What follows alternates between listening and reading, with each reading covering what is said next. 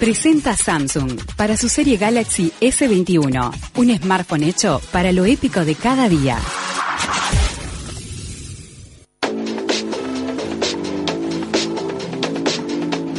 Y ya lo recibimos a él con su columna de tecnología, Juan Pablo de Marco. ¿Cómo va?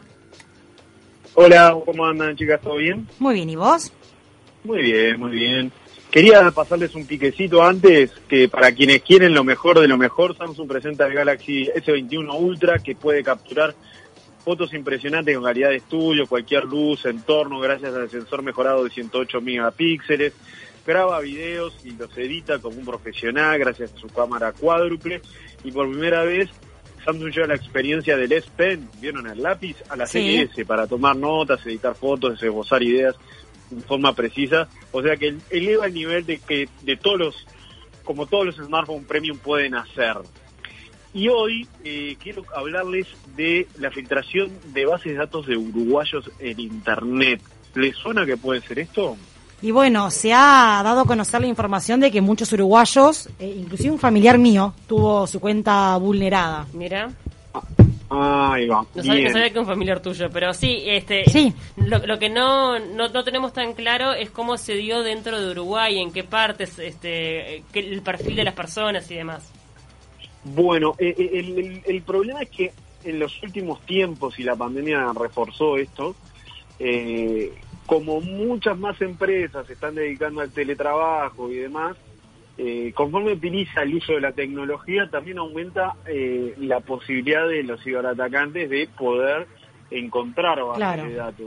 Hoy sabemos que los datos eh, forman parte de, de todo. De hecho, eh, eh, bueno, se está, hay hasta ciencia de datos, o sea, la- cada vez más, más personas estudian cómo eh, eh, sacarle jugo al dato. O sea, si vos tenés una base de datos de uruguayos y, y- tenés un número de teléfonos y demás, podés llegar a hacer una campaña de marketing de, de, de, algo, si tenés un PIN bueno, o y si esa base de datos la, la, la sacás de manera ilícita, o si las o accede de manera ilícita, bueno, la base de datos puede comportarse como un insumo bastante interesante como para llevar a cabo ciberataques. En el caso de Facebook particularmente, Facebook presentó una vulnerabilidad y eh, una base de datos eh, empezó a aparecer en foros de ciberatacantes.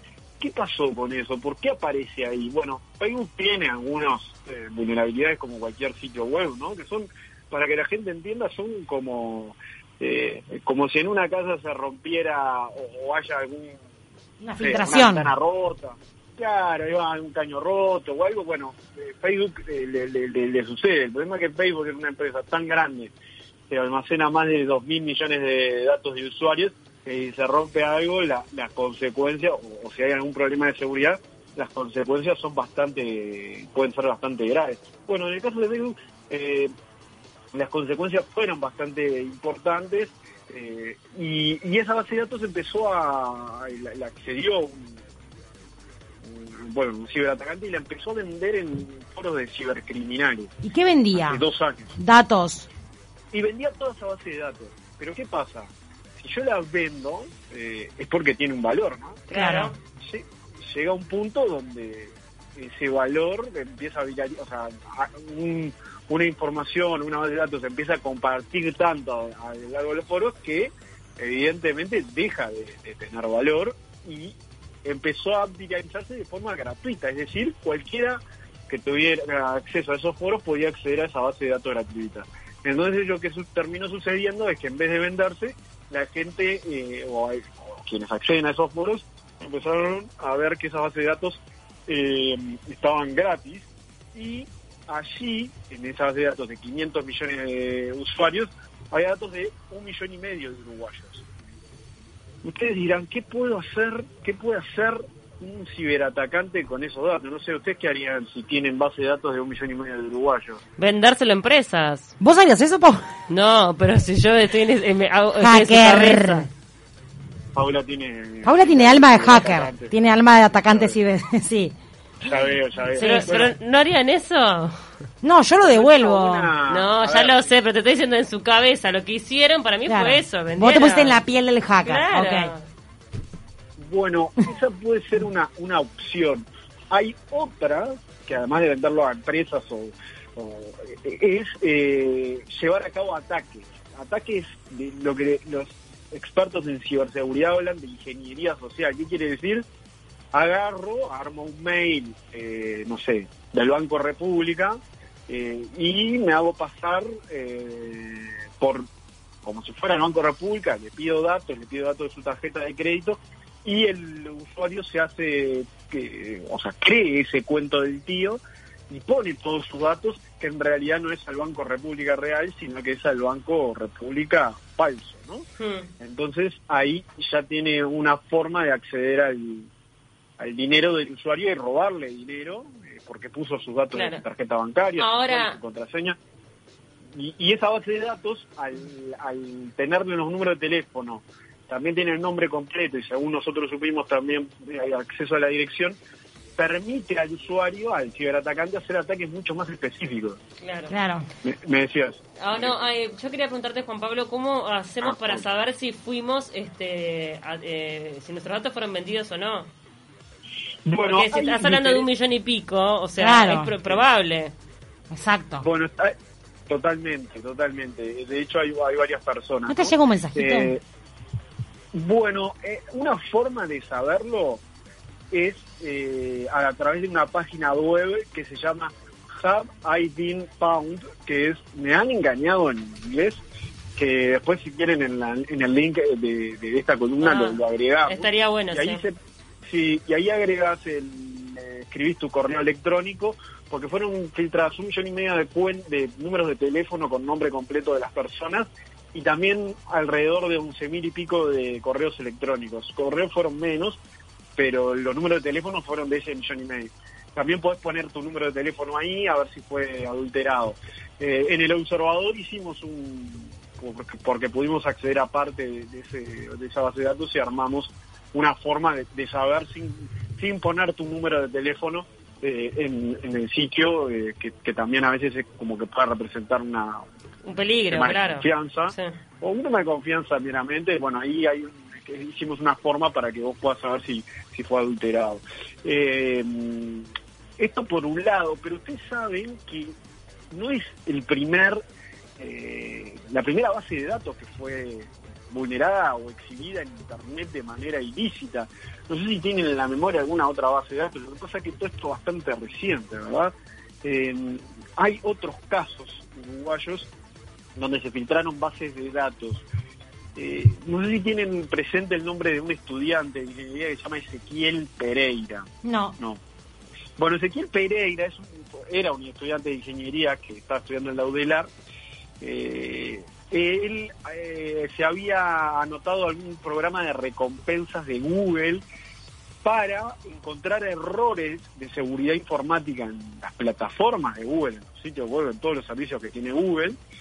Y Google, eh, al igual que otros gigantes informáticos, otorga dinero a cambio. Es decir, vos le encontrás un error de seguridad y Google te paga eh, tantos dólares. Bueno, él llegó a ganar más de 40 mil dólares encontrándole errores de seguridad O informática. a sea que se paga relativamente bien. se paga muy bien. Claro. O sea, y es una industria que está muy pujante y con esto de la Claro. pandemia. Más Uruguay todavía. Se ha reclamado muchísimo más de que haya más estudiantes o gente vinculada a esto. Pero quiero contarles algo sobre este chiquirín, que él tenía ganas de armar su árbol genealógico. No sé si ustedes alguna vez tuvieron ganas de armar su árbol genealógico. Sí, obvio. sí. Bueno, él, eh, una de las aprovechando sus conocimientos informáticos, dijo, ¿cómo hago para acceder a las cédulas de identidad? Porque necesitaba la cédula de identidad de, de sus ancestros. ¿Cómo hago para acceder a la cédula de identidad de mis ancestros? Y no tenía idea. Pero ¿qué pasa? Hay algunas páginas web, de, sitios web del Estado, que tienen una vulnerabilidad que aún no fue corregida y que él reportó eh, al, al- al gobierno, que es, yo pongo eh, mi, un número de cédula cualquiera Sí. y el sistema automáticamente te pone el nombre y apellido completo, además de la fecha de nacimiento. ¿no? ¿Qué hizo él? Creó un- una especie de programa informático que puso automáticamente, empezó a probar automáticamente sin todas las cédulas de todos los uruguayos y, y- y logró el acceder a las cédulas de todos los uruguayos de la historia. Pa. Increíble. Una Está base bueno. de datos impresionante. ¿Qué hizo él? Él subió la base de datos a internet para que otros uruguayos puedan acceder a y, y indagar sobre su árbol genealógico. ¿Y qué hizo el gobierno? Se enteró de esto y le dijo, no, no, chiquito, da de baja esto porque esto, por más Es que peligroso, no- claro. Claro, por más de que la cédula no es un dato con el cual los ciberatacantes puedan hacer algo real, sí poner la base de datos completa de todos los uruguayos puede representar un riesgo. Y bueno, él logró eso, lo que habla también de, de problemas de sitio web del Estado. Esta es otra base de datos que fue filtrada hace un par de años y en los últimos meses eh, el gobierno lo intimó. Pero hubo más casos, y les cuento. Eh, no sé si conocen los servicios de envío postal, ustedes cuando Sí, claro. a través de internet. Sí, Bueno. claro. Eh, eh, bueno, hay, hay dos servicios particulares acá en Uruguay que también tenían problemas de seguridad informática y eh, una persona que en realidad era una estadounidense que se compró unos zapatos Hmm. y cuando empezó a indagar un poco, obviamente él es experto en, en temas de informática, empezó a ver que también había problemas de seguridad. ¿Y qué encontró? Encontró más de dos millones de imágenes que tenían, eh, bueno, mm, eh, entre otras cosas, firmas digitales. Vieron cuando lleva, llega, por ejemplo, una tarjeta de crédito a una casa, alguien firma un comprobante. Eh, bueno, e- esas, e- esas, eh, esos escaneos aparecen en internet.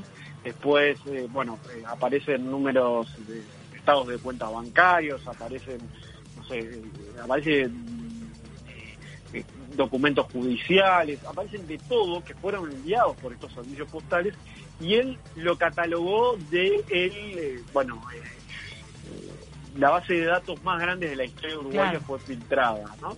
Eh, y, esto, y esto también llevó a que la unidad reguladora y de control de datos personales, que es un organismo que depende de AGESIC, del gobierno, Sí, claro.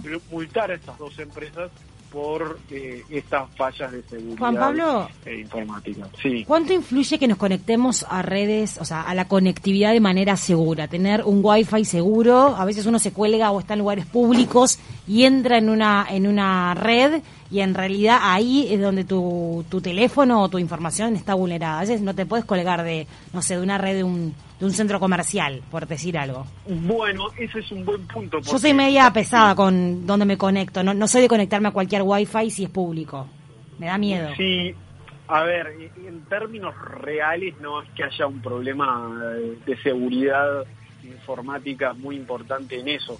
Tal vez lo que no sea conveniente en esos, cuando te conectas a esas redes, es eh, porque seguramente no estén cifradas con, con seguridad eh, bastante importante, que no hagas eh, movimientos eh, bancarios a Claro. través de esa vía. O, sea, a- O no entrar a, a la- a- a- claro, no navegar en, en, no sé, en páginas de bancos o donde vos tengas tus contraseñas. Claro, exacto. Capaz que eso no, no, no es lo más recomendable. A ver, en términos reales, chequear el correo electrónico no, no, no significa que te suceda algo, pero uno nunca sabe qué, qué tanta seguridad puede haber, ¿no? Sí, eso me da miedo. Y, y, y que, porque tampoco sabes qué tantas eh, personas eh, ingresan a esa red, no sabes qué, qué tantos ciberatacantes pueden estar pendientes de, de esas redes, porque no están tan cifradas. Entonces sí hay que tener un poco más de cuidado en ese sentido. A, a mí lo que, Aunque lo, yo- lo que siempre me sí. genera duda este es que, a ver, por ejemplo, si el día de mañana alguien hace una estafa y utiliza mi tarjeta de crédito para comprar determinadas cosas, no sé, eh, ese es como el mayor miedo que tenemos, me parece que todos, Sí. ¿no? Que utilicen tus tarjetas Nos y- estafen. y, que se estafen. Eh, ¿qué, Sí. ¿Qué seguridad tenemos por parte de las entidades bancarias? O sea, teniendo las denuncias previas y demostrando que esto fue una estafa, Sí, ¿se, se se- cobra ha todo? pasado, no? sí. No, a- te devuelven. Igualmente el banco suele hacer que cuando ve movimientos raros de gastos grandes, sí. te llaman. Te- che, mirá, Te llaman.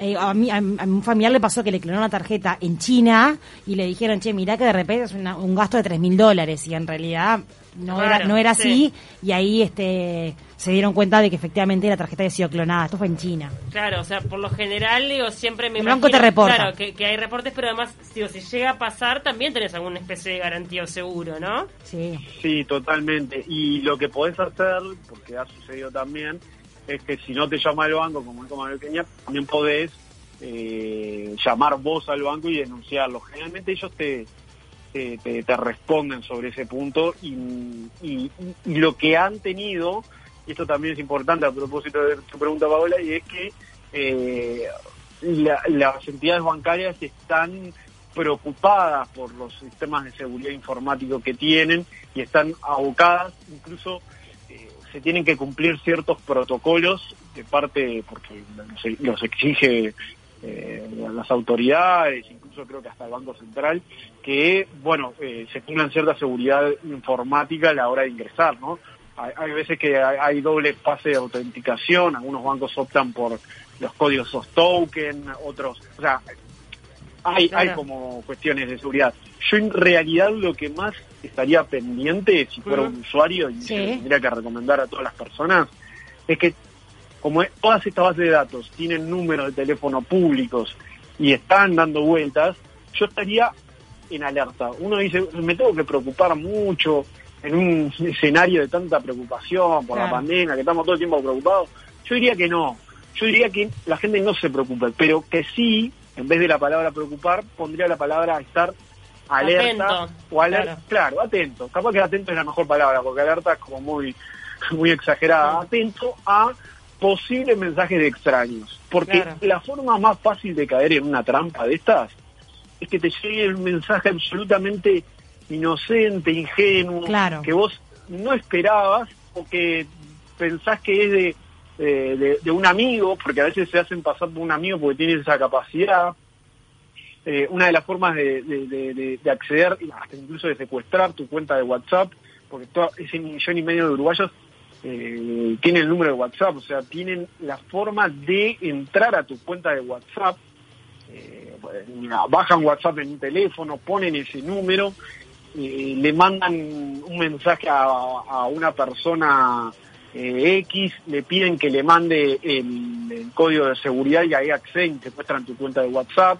Le pasó a más de un uruguayo acá, de hecho el Ministerio del Interior alertó por esto. ¿Y cómo, cómo es que saben ese número de, de celular? Lo saben porque han aparecido en estas bases de datos que, que estábamos mencionando, ¿no? O sea, pueden probarlas los ciberatacantes, pero en realidad eh, las conocen porque aparecen en esta base de datos. Claro. Claro. Y, si, y tienen más datos, esto nos explicaba un, un experto en ciberseguridad, si tienen más datos de la persona, más probabilidades hay de que puedan hacerte caer en este cuento del tío. Entonces, lo que dijo Paola, atentos y, y buscar la forma de no caer, porque por más de que pueda uno denunciar que le robaron dinero, también otra de las formas de actuar que tienen estas personas es seguir robando datos. ¿Y qué pasa? Los ciberdelitos se están transformando en mucho más específicos. ¿Qué quiere decir? Es que están individualizando más a las personas para poder atacarlas. Claro. Eh, y con, las, como las conocen más eh, y, y tienen más información de ellas, las pueden amenazar con, ya, te voy a divulgar eh, tus fotos sensibles o lo que sea si no me transferís dinero. Entonces uno puede caer en esas trampas. Y como dijo Paola, hay que estar atento. Me parece que la palabra atento puede ser la que resuma esta columna, sin duda. Muchísimas gracias, Juan Pablo. La verdad que es súper útil. este, Interesantísimo. Muy interesante y además cómo puede incidir en la vida de todos nosotros, que es lo fundamental, no, no Sí. confiarnos del todo. Exacto. Totalmente, a veces uno ve que hackean o que tal cosa, bueno, ya está teniendo más impacto de lo que a veces nos imaginábamos cuando decíamos hackean tal cosa, hackean tal otra, así que hay que estar atentos. Te mandamos un abrazo, mil gracias. Buen fin de. Abrazo a ustedes igualmente.